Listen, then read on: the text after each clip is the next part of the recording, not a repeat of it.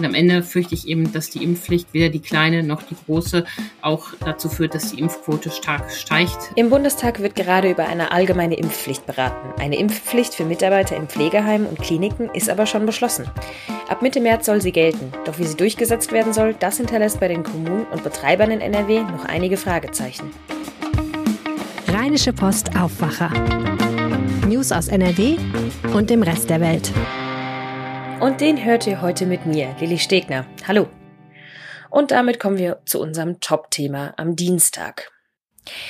Sie ist derzeit in aller Munde, die Impfpflicht. Und während viele darüber streiten, ob sie für die gesamte Bevölkerung gerechtfertigt wäre, soll sie ab dem 15. März schon mal für bestimmte Berufsgruppen gelten.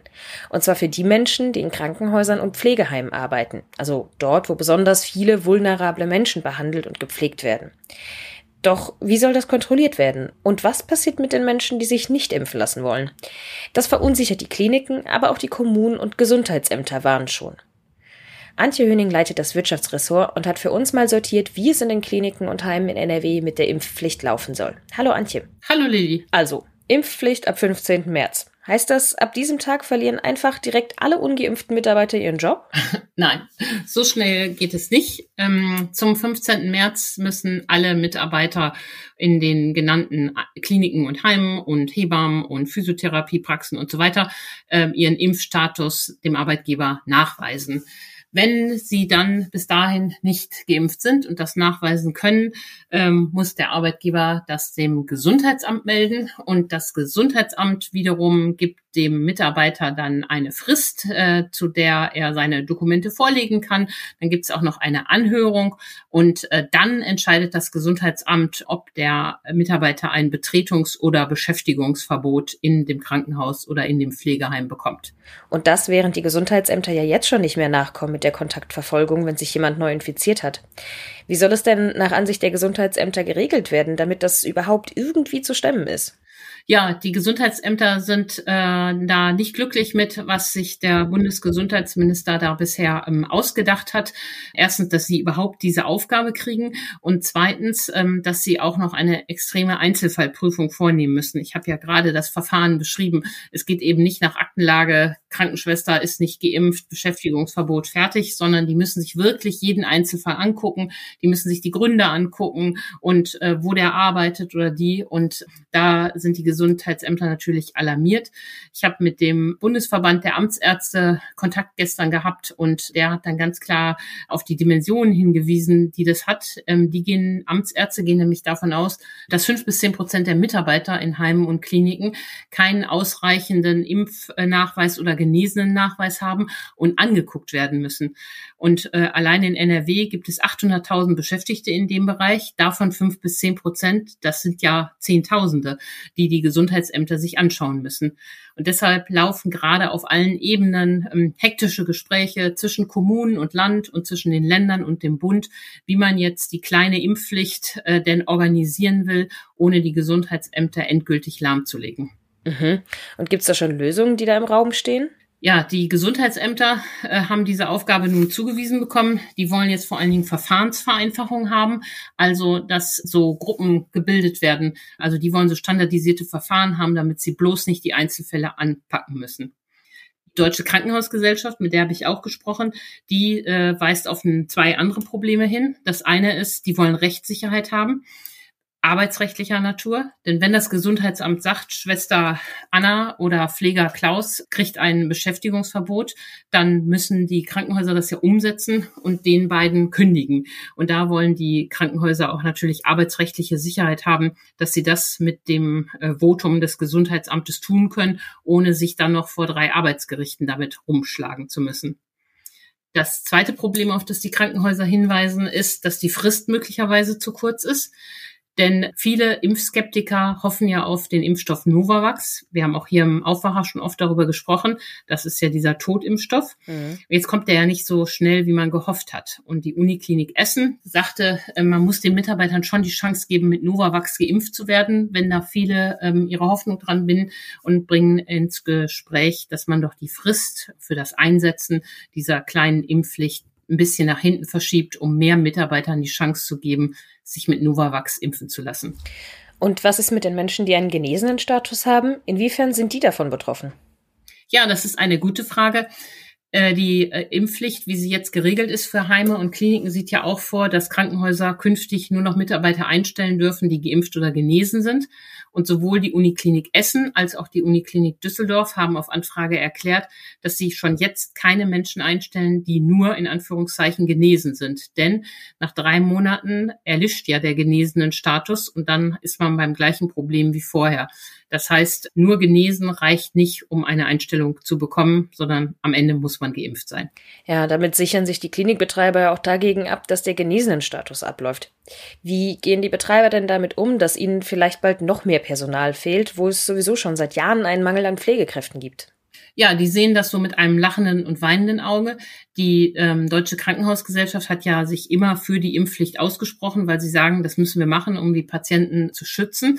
Aber jetzt kommen die Mühen der Ebenen. Handwerklich muss das natürlich stimmen. Und deshalb die Punkte, über die wir gerade schon gesprochen haben, müssen schnell kommen. Und das zweite Problem, was Sie natürlich auch sehen, wenn es dabei bleibt, dass nur die Krankenhäuser und Altenheime eine Impfpflicht haben, aber die anderen Bereiche der Gesellschaft nicht, dann äh, droht natürlich das Personal wegzulaufen und woanders hinzugehen, wo Impfen keine Pflicht als Berufsvoraussetzung ist. Und deshalb fordert die Krankenhausgesellschaft eben auch, dass die allgemeine Impfpflicht schnell kommt und der kleinen einrichtungsbezogenen Impfpflicht folgt. Was ist denn deine Einschätzung? Wird diese Impfpflicht dafür sorgen, dass massenhaft Leute aus Pflegeberufen entlassen werden oder kündigen? Über die Zahlen kann man nur spekulieren. In der Tat ist es so, ähm, dass den Personalmangel in diesen Bereichen ähm, weiter erhöhen wird. Und am Ende fürchte ich eben, dass die Impfpflicht weder die kleine noch die große auch dazu führt, dass die Impfquote stark steigt, weil die Leute, äh, die sich bisher nicht impfen lassen wollen, möglicherweise auch davon nicht überzeugen lassen, zumal das Ganze mit noch sehr viel Bürokratie in, verbunden ist und das noch ziemlich weit hinausziehen kann, bis es da zu einer Entscheidung kommt. Der Beamtenbund hat ja mal den schönen Satz gesagt, die Impfpflicht bringt Bußgeldbescheide, aber keine Impfung in den Arm und diesem Votum schließe ich mich an. Um die Impfpflicht in Pflegeheimen und Kliniken gibt es also noch einige ungeklärte Fragen. Antje Hüning hat die Lage für uns mal sortiert. Dankeschön. Vielen Dank. Und wir kommen zu unserem zweiten Thema. Ein grauer Grabstein mit der Inschrift RIP, Rest in Peace, 2007 bis 2022. So wurde es auf einen Zug am Firmensitz von Abellio in Hagen gesprüht, gemeinsam mit den Worten Danke an die Belegschaft. Letzte Nacht hat die Bahnfirma den Betrieb in NRW aufgegeben. Was bedeutet das Ende von Abellio jetzt für die Beschäftigten und alle Pendler? Die Antworten hat Wirtschaftsredakteur Reinhard Kowalewski. Hallo. Ja, hallo, ich grüße dich. Wenn ich persönlich ans Bahnfahren denke, dann denke ich in erster Linie an die Deutsche Bahn. Klar ist aber, gerade hier in NRW gibt es natürlich auch andere Player. Wie würdest du denn in diesem Konstrukt die Bedeutung von Abellio in den letzten Jahren beschreiben? Also Abellio war die Nummer zwei in NRW. Abellio hat viele S-Bahnen im Rhein-Ruhr-Gebiet gefahren. Sie fuhren das sogenannte Ruhr-Siegnetz und die wichtige RAX-Linie. Das sind die Regionalschnellzüge, die zwischen Aachen, Köln, Düsseldorf und Dortmund fahren, die wichtig sind, einfach um eine Reihe von Großstädten zu verbinden. Insgesamt ging jeder sechste Zugkilometer an Abellio und sie waren unter Branchenkennern auch bekannt als relativ zuverlässig, also zuverlässiger teilweise als die Deutsche Bahn. Hm, jeder sechste Zugkilometer, sagst du. Das heißt, ohne Abellio wäre es schwierig gewesen? Naja, es wäre nichts gegangen auf den Strecken, wo die, die den Zugbetrieb übernommen haben. Also vor einigen Jahren wurden viele Zugstrecken komplett ausgeschrieben. Und derjenige, der angeboten hat, das am preisgünstigsten und gleichzeitig relativ zuverlässig zu machen, der bekam dann den Zuschlag. Und da hat Abelio eben relativ günstige Preise angeboten, was ihn allerdings jetzt am Ende auch das Genick gebrochen hat. Und das lässt uns zur Frage kommen, wie es jetzt weitergeht. Wer oft mit der Bahn auf den Strecken unterwegs ist, der weiß, dass es in den letzten Wochen schon nicht den normalen Fahrplan gab. Wie geht es denn dann ab heute weiter? Naja, auf den Strecken, wo Abelio fuhr, wurde, wurde quasi heute Nacht die Belegschaft ausgetauscht. Also Leute von Abelio gingen nach Hause, kommen einen neuen Arbeitsvertrag, sind jetzt Mitarbeiter der Deutschen Bahn oder Mitarbeiter von National Express oder Mitarbeiter von Vias Rail und alle hoffen, dass die heute Morgen auch alle zur Arbeit kommen. Ich vermute, Das wird weitgehend geklappt haben. Aber ähm, wir wollen uns jetzt noch umhören im Laufe des Tages, ob da wirklich alle zur Arbeit gekommen sind oder ob da einige Züge auch ausgefallen sind. Das muss man jetzt ein bisschen recherchieren heute. DB Regio, National Express und Vias Rail betreiben die Strecken jetzt also weiter. Gibt es dann vielleicht auch Alternativen für Pendler? Auf manchen Strecken kann man andere Züge nutzen. Auf der Strecke zwischen Köln und Düsseldorf und Dortmund da sind manche ICs freigegeben zwischen Düsseldorf und Dortmund, äh, weil die eben befürchten, dass es Probleme gibt.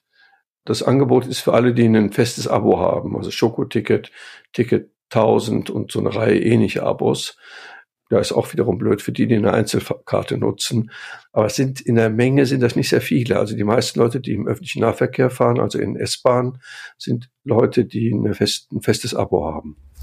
Eine Übersicht, welche ICs genutzt werden können, verlinken wir auch in den Show Notes. Lass uns nochmal über die Beschäftigten sprechen, die vom Aus betroffen sind. Wie viele Menschen waren denn überhaupt bei Abelio beschäftigt? Also Abelio hat rund 1000 Lokführer, Zugbegleiter und Techniker. Ich bin darüber erstaunt, dass das so wenig sind, weil die haben ungefähr 140 Züge in NRW gefahren.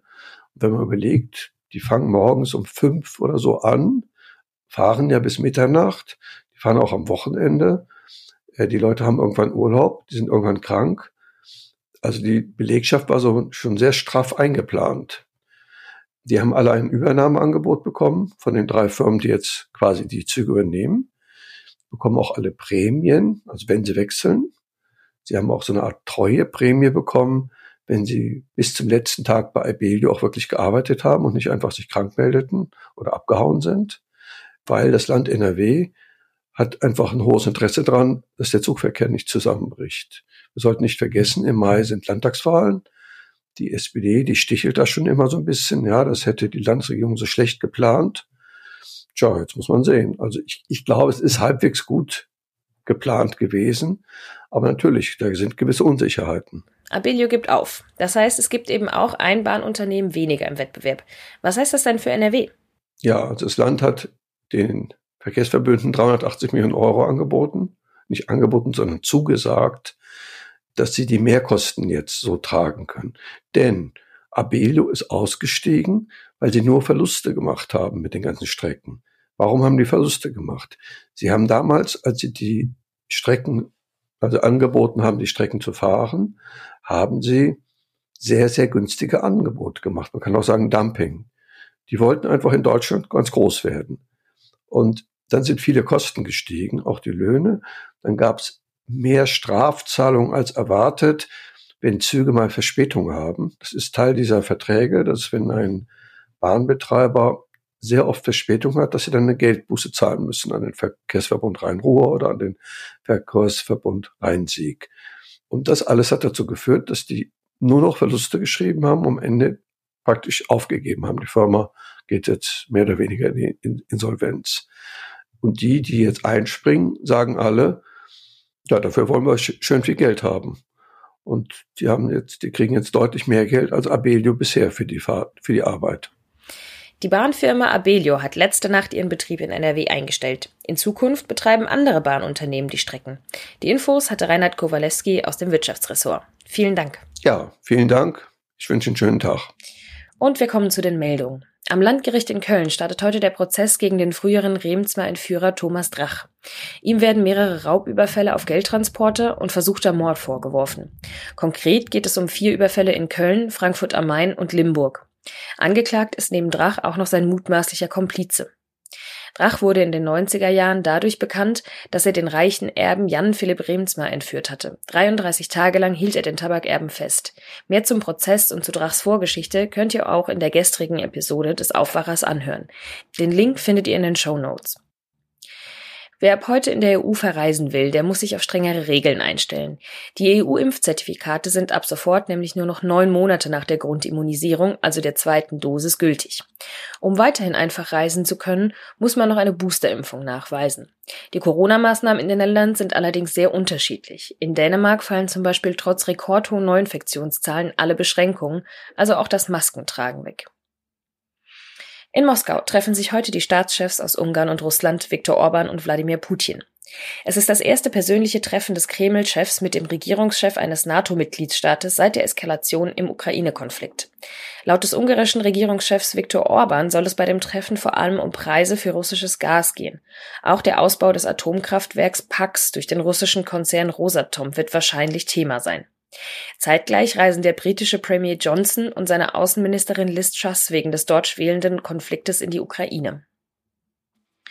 Und das Wetter wird nicht weniger ungemütlich als gestern, auch wenn die Sturmböen ein wenig nachlassen. Es bleibt windig und regnerisch. Am Nachmittag gibt es Schauer. Vorsicht, im Bergland kann es auch glatt werden. Mit 5 bis 9 Grad wird es ein wenig milder als gestern.